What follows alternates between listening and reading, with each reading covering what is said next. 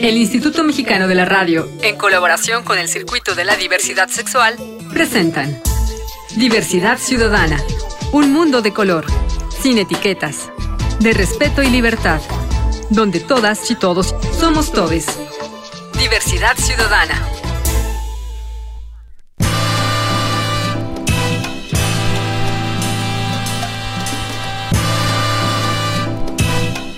Hola, hola, ¿qué tal? ¿Cómo están? ¿Cómo les va? Yo feliz de la vida porque por fin ya tenemos matrimonio igualitario en toda la República Mexicana. Les saluda su amigo Enrique Gómez y esto es Diversidad Ciudadana, aquí donde las acciones siguen siendo a color. El día de hoy vamos a hablar de este tema, este derecho conquistado a nivel nacional, matrimonio igualitario en toda la República Mexicana. Para hablar de ello tenemos a un activista que se llama Alex Ali Méndez Díaz, que es director de litigio de la Asociación Civil México Igualitario, derribando las barreras. Alex, ¿cómo estás? Muy bien, aquí muy feliz de saludarles y pues también muy contento de, de, estar platicando sobre estos temas tan importantes. Sí, oye, ¿qué representa la conquista de matrimonio igualitario a nivel nacional después de que el primer estado, la primera entidad federativa fue la Ciudad de México en 2009 y ahora cerramos este ciclo en 2022? 13 años de lucha. ¿Qué representa, Alex?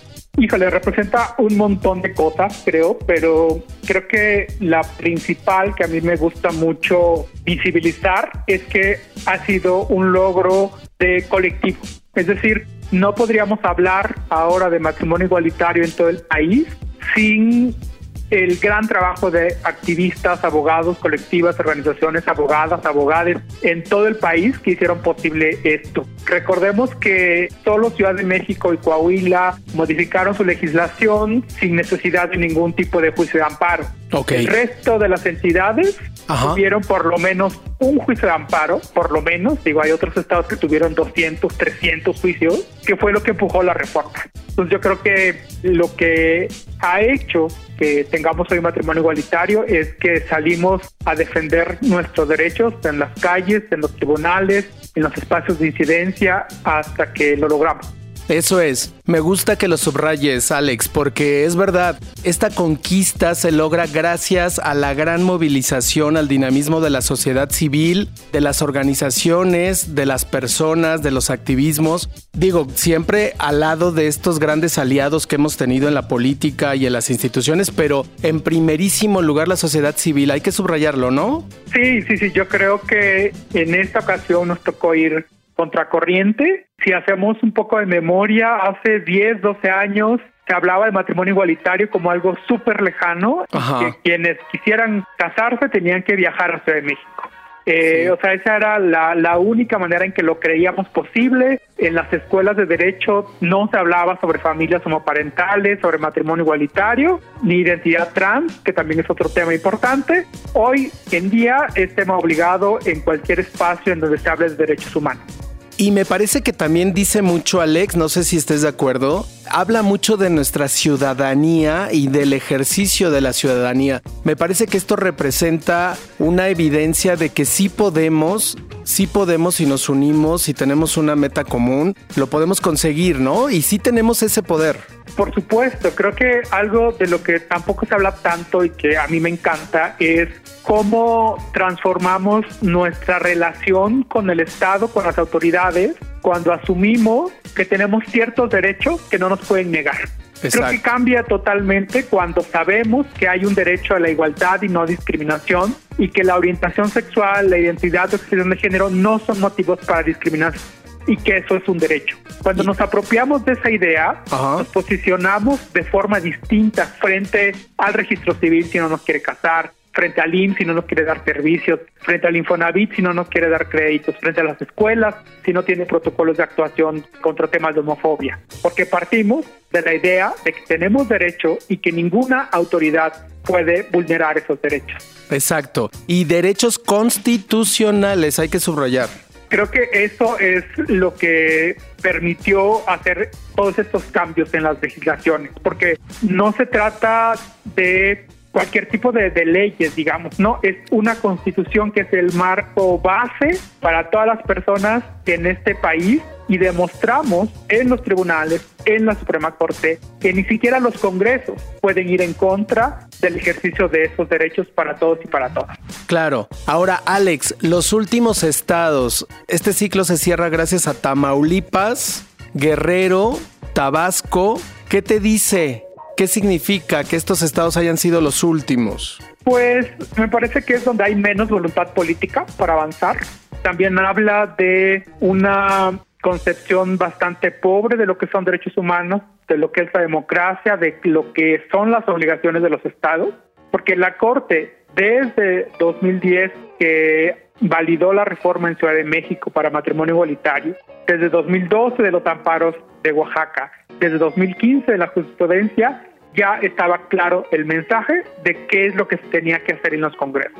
Y aún así, estos estados, los congresos los gobernadores y gobernadoras hicieron oído sordo y por eso se tardó tanto. Pero bueno, creo que nos toca trabajar para que los próximos derechos que todavía están pendientes no nos tardemos 13 años en lograrlo para todo el país. Y bueno, quizá aquí estaría interesante que hiciéramos una movilización con esta ciudadanía tan robusta que hemos conseguido. Quizá sería bueno tener un boicot político en contra de estas legisladoras y legisladores que les viene valiendo sorbete la Constitución, la Suprema Corte, Sí, o sea, yo creo que el siguiente paso es justo una mayor fiscalización del trabajo legislativo de nuestros representantes, porque justo no es posible que teniendo criterios tan claros, viendo que no puede haber ideología política que se oponga al ejercicio de derecho, aún así se retrase tanto la reforma que garanticen una igualdad de condiciones en el ejercicio de los derechos. ¿A estos legisladores y legisladoras ciegos y sordos podemos castigarles de alguna manera jurídicamente, Alex, o solo políticamente? Pues más políticamente creo, ¿no? O sea, hay todo ahí un tema de la división de poderes y hasta tanto qué tanto el poder judicial puede intervenir en trabajo legislativo pero creo que en la medida en que tengamos mucho más cercanía con estos trabajos, identificar quiénes son, qué hacen, de qué partidos, porque curiosamente eh, descubrimos que en estos 13 años que no es un tema de un solo partido que se opone encontramos aliados en partidos que uno pensaría que se opondrían y encontramos opositores en partidos que uno pensaría que apoyarían la causa. Así es. Entonces creo que esto no es un tema de exclusividad de determinado partido, sino sí es más bien como un tema de quién está en los puestos legislativos. Así es, así es. ¿Llamarías entonces a no votar por estas personas o a no ponerlas en alguna institución? Pues Um, pues más que llamar a no votar por estas personas, creo que sería la exigencia de ejercicio de nuestros derechos porque eh, al final de cuentas también lo que demostramos es que tenemos otros mecanismos para ejercer sus derechos si los congresos pues no hacen su chapa, ¿no? Por ejemplo, Tamaulipas tenemos un montón de acompañamientos desde México Igualitario en personas que se querían casar, no había reforma, pero a través de los juicios de amparo pues se lograba el ejercicio de esos derechos. Entonces yo creo que hay que buscar un nivel de exigencia que no necesariamente centrarlo en lo político, en, los votos, porque eso es como devolverles otra vez el poder que ya les quitamos. O les dijimos, tenemos nuestros derechos y los podemos ejercer, estén o ustedes de acuerdo o no. Entonces creo que centrar otra vez el debate solo en lo político, pues sería otra vez decir, sin ustedes no podemos, pero ya demostramos que sí podemos. Incluso con ustedes. Exactamente, con ustedes, contra ustedes, hay otra forma de entender la ciudadanía, de entender el ejercicio del poder y, y por supuesto lo que sí es en donde haya discursos de odio que no están protegidos por la libertad de expresión, ahí sí claro que hay mecanismos en temas de juicios de amparo, quejas en derechos humanos, para acudir o para sancionar a quien promueva este tipo de discursos que niega los derechos de otras personas. Por supuesto. Alex, bueno, ya lo logramos, ya lo conseguimos. ¿Qué sigue? ¿O ahí acaba la historia? No, no, no, para nada. Yo creo que eh, es apenas el inicio. Creo que eh, lo que logra matrimonio igualitario es poner en la mesa una forma distinta de entendernos, de apropiarnos de nuestros derechos, pero por supuesto que no lo es todo. Yo recuerdo mucho que cuando empezábamos hace, a litigar por ahí de 2011, 12, había muchas críticas, ¿no? De por qué insistíamos en matrimonio, si había muchas otras cosas por qué pelear. Y dijimos es que dentro de todo, cambiar una ley es lo más sencillo en términos de lucha de derechos, porque tenemos la corte, porque tenemos amparo. Pero hay otras cosas que no dependen de que cambien o no las leyes sino que dependen de implementación de políticas públicas que requieren presupuesto, que requieren evaluación. Por ejemplo, el tema de los crímenes de odio. Sí. reformar una ley no se va a dejar ejercer ese tipo de conducta. Ya están tipificados ciertos eh, delitos y eso no implica que en automático esos delitos dejan de ocurrir. Necesitamos otro tipo de medidas, necesitamos programas educativos incluyentes, necesitamos tal vez cuotas en los empleos, en los del servicio público para personas LGBT. Necesitamos más campañas de igualdad y no discriminación. Necesitamos otro tipo de apoyos en temas educativos. Necesitamos que en las escuelas se entienda ¿no? y se actúe cuando hay ese tipo de bullying homofóbico, transfóbico, lesbofóbico. Sí. Eh, eso es lo que necesitamos ahora. Organizarnos para exigir otras cosas que ya no dependen solo de cambiar una ley. Por supuesto. Alex, ¿me dejas hacer un corte y regresamos contigo para que nos platiques sobre tu experiencia en todos estos años litigando a favor del matrimonio igualitario? Por supuesto. No me tardo nada, estoy platicando con Alex Ali Méndez Díaz, que es director de litigio de México Igualitario, Derribando las Barreras, Asociación Civil. Yo soy Enrique Gómez y esto es Diversidad Ciudadana, donde las acciones siguen siendo a color. No me tardo nada, regresamos.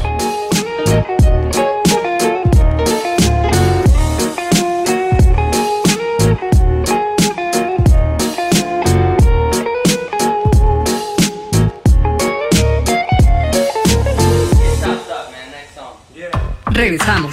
Diversidad Ciudadana. Regresamos. Diversidad Ciudadana.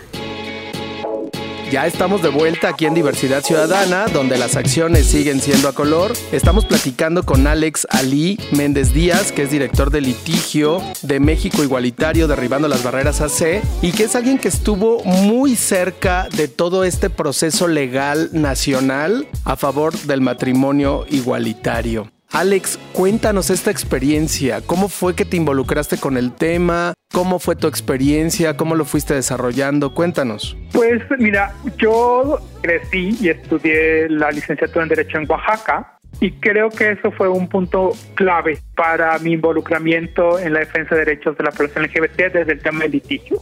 Y lo digo así porque no crecer en la Ciudad de México, no tener esta apertura, que siempre Ciudad de México va mucho más adelante que el resto de las entidades, nos hizo cuestionarnos si siempre tendríamos que esperar a que pasara algo en Ciudad de México y buscar cómo replicar eso.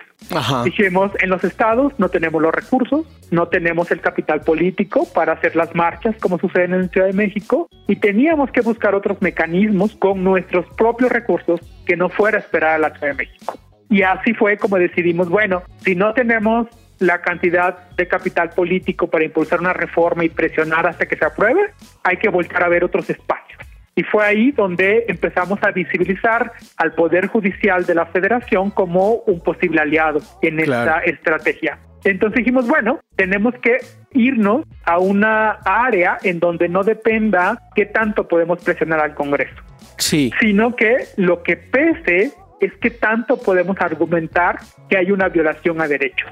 Y la diferencia es que en los juzgados lo que pesa es este argumento, es logramos convencer, logramos demostrar que había una violación a la Constitución y que esa violación no era justificable ni siquiera porque la ley había sido aprobada por un Congreso.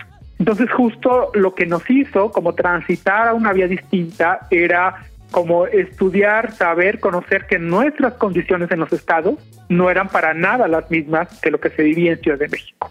Y entonces vimos y construimos redes al interior, pues, de, en, el, en este caso empezamos en Oaxaca y después estas redes se fueron expandiendo para brindar y colaborar con otras entidades. Me acuerdo perfectamente que cuando se resolvió los amparos sobre Oaxaca, que fueron los primeros. ¿En qué año? en 2012, la, la Corte otorga los amparos para que por primera vez en este país se pudieran casar personas o parejas del mismo sexo eh, sin que hubiera una reforma al código Wow. en Oaxaca. Entonces Sí. ahí empezaron a, a llamarnos de otras entidades como Coahuila, como Yucatán, como Tamaulipas, para empezar a aplicar la misma estrategia. Claro, claro. ¿no?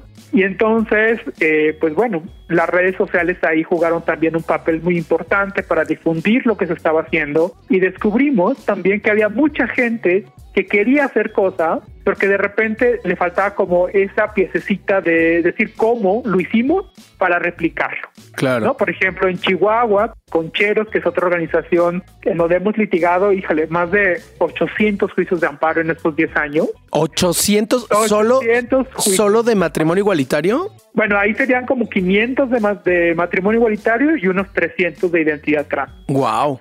Es decir, ¿cómo podemos organizarnos desde sociedad civil para impulsar y transformar estas prácticas cotidianas? Y así es que logramos transformar redes en donde, eh, pues de alguna manera, pudimos darnos cuenta que podíamos hacerlo también con nuestros propios recursos en las entidades. Claro.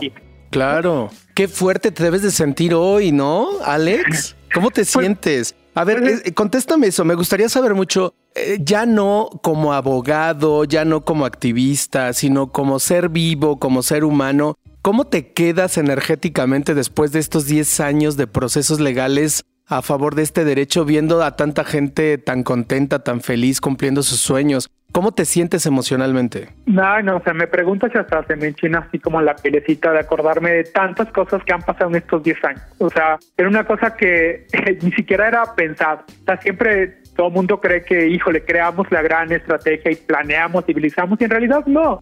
Lo que hicimos fue pues ir viendo oportunidades y aprovecharlas, pero a mí me deja muy contento, me deja muy feliz, me deja también muy agradecido con las personas que nos brindaron su confianza, ¿no? Al principio eran pocas las organizaciones o personas que creían que era posible, pero apostaron por la estrategia, ¿no? Nos brindaron la confianza y fue gracias a esas primeras parejas que dijeron, va, yo me aviento, yo lo hago, yo puedo dar la cara eh, eh, por, por esto y es gracias a ese conjunto de personas, organizaciones, que se logra construir esto y pues que yo haya sido parte, ¿no? Ese granito de arena para poder construir lo que tenemos el día de hoy me llena de, de felicidad, de, de satisfacción. Pues tu nombre ya estará escrito en la historia de este país, en este episodio de la revolución multicolor, porque pues tú fuiste una figura importante en todo este camino hacia el matrimonio igualitario. Ahí estás, ahí está el registro. ¿Cuántas parejas habrán pasado por tu por tu trabajo? Cuéntame. ¿Cuántos recursos hiciste legales? Uh, no, no, no. Más o menos. No sé, ya le perdí la cuenta. Yo me acuerdo perfectamente que en 2010-11 yo me acordaba de memoria los juicios que eran 10, 15. Sí. Pero ya después del primer año ya empecé a anotar en una libreta que la tengo ahí como recuerdo. ¿no? Ajá. Acabamos la libreta de 100 hojas y ahora tenemos un Excel donde tenemos ahí todo, que son, híjole, muchísimos juicios. Pero, pero sea, que cinco mil, dos mil, no sé. pues yo creo que unos más de unos 2.000 juicios seguramente. Dos mil, más de dos mil. Más de eso, sí, o sea, En 10 años. En 10 años. Yo creo que hasta más. Me da mucho gusto. Digo, yo ni siquiera iba a ser abogado. Empecé estudiando otra carrera, imagínate, ¿no? ¿Qué eres? ¿Tú qué eres? No soy abogado, pero empecé estudiando otra carrera y dije, no, por aquí no iba a estudiar relaciones internacionales. Wow. Pero bueno, por ahí... La vida te tenía una sorpresa. Oye, Alex, y dime algo. A ver, ¿conseguiste esto para más de dos mil parejas y para ti? Ay, no, yo nada más los caso. Ok. quiera casar, porque creo que justo mira, no hubo muchos debates alrededor, ¿no? Porque Eso. por ejemplo al principio Sí. hay quienes decían, pero ¿por qué matrimonio? Busquemos otra figura, ¿no? No replicar los estereotipos, no sé qué y bla bla. Y yo siempre decía, bueno, el asunto es que quien se quiera casar lo puede hacer. Eso es. Punto. No nos toca como abogados, como activistas, no nos toca como poner en duda porque alguien se quiera casar. Nuestro papel es hacer que los deseos, las necesidades de una persona no se limiten por su orientación sexual o identidad de género y Sí. expresión de género. ¿no? Sí, sí. Entonces, pues digo, hay muchas circunstancias, pero por el momento yo estoy feliz trabajando soltero, No, ok. eh, ¿Te piensas casar en algún momento de la vida? ¿Pasa por tu, por tu proyecto de vida o no? Pues no necesariamente. Pero la vida nos lleva y nos trae, eso ya lo aprendí. Estás abierto al amor, digamos. Por supuesto, digo, no tiene que haber matrimonio para ver amor, hay muchas otras formas. A ver, Alex, deja- déjame decirlo de otra forma, esto que acabas de mencionar, que me parece es importante. La lucha por el matrimonio igualitario, más allá del matrimonio en sí, que eso puede ser un objeto de debate, la lucha, la relevancia, lo que tendríamos que subrayar es el- la conquista por la igualdad de derechos. Por supuesto, y que es parte de una lucha mucho más amplia, ¿no? Claro. La idea principal detrás de todo esto es el Estado no puede meterse en ciertos aspectos de tu vida ni limitarte el ejercicio de ciertos derechos a partir de tu orientación sexual. Así es. Punto. Si te quieres casar por amor, por una herencia, porque es más fácil, porque es Por codependiente, Por sea. porque, porque eres este muy conservador, lo que sea. por conveniencia. Cuando se va al registro civil, te preguntan, ¿te quieres casar? Punto. No te dicen, ¿estás enamorado o enamorada? Nada. ¿no? ¿Qué tal es su vida O sea, sexual? Tampoco. Claro, nada, ¿no? De si es monogamia o no. nada. Poliamor. Dice, Claro que no. En el poliamor después veremos toda la revolución que está generando y transformando las concepciones de familia. Que A ver, dime es- eso, dime eso desde tu percepción. ¿Ya hay una evidencia jurídica de poliamor legal en Puebla? ¿Lo vamos a conseguir el matrimonio poliamoroso en todo el país o no llegaremos a tanto?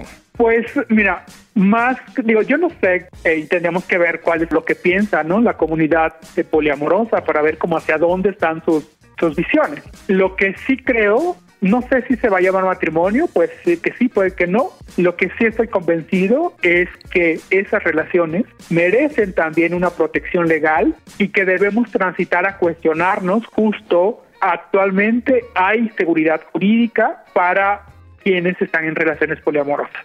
O sea, el punto y lo que la Corte, a partir de donde la Corte fundamenta la protección al matrimonio igualitario, es que la Constitución habla de la protección a las familias. Ok, Entonces, donde haya una familia, hay protección. debería ser, sí. Exacto, entonces, si partimos de la diversidad de formas de constituirse familias, una puede ser el matrimonio entre dos personas, pero Sí. no es la única. Hay familias ampliadas, hay familias en donde hay madres solteras, padres solteros, solo los hermanos, lo que sea.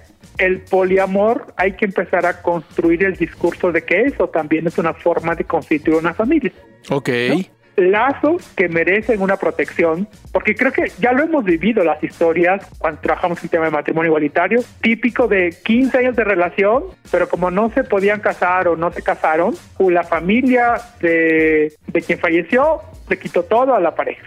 O sea, Sí. esas historias que ya sabemos ¿Qué pueden pasan? repetirse. Sí. ¿Qué pasa? Entonces, ¿cómo hacemos para brindar esa protección legal? Alex, ya se me terminó el tiempo, pero esto me ayuda a invitarte para otro programa y para que nos sigas hablando de toda esta experiencia. ¿Te parece? Sí, por supuesto. Bueno, yo te agradezco muchísimo y celebro contigo este logro, que es un logro de toda la República Mexicana, que va a ser parte de la historia de México. Y pues bienvenido, héroe, héroe multicolor, a la historia. Muchas gracias, Alex. Gracias a ti por la invitación. Un abrazo. Un abrazo, él es Alex Ali Méndez Díaz, director de litigio de México Igualitario, Derribando las Barreras Asociación Civil. Yo soy Enrique Gómez y esto es Diversidad Ciudadana, aquí donde las acciones siguen siendo a color. Les espero en la próxima. Hasta pronto. El Instituto Mexicano de la Radio, en colaboración con el Circuito de la Diversidad Sexual, presentaron Diversidad Ciudadana, donde todas y todos somos todes. Diversidad Ciudadana.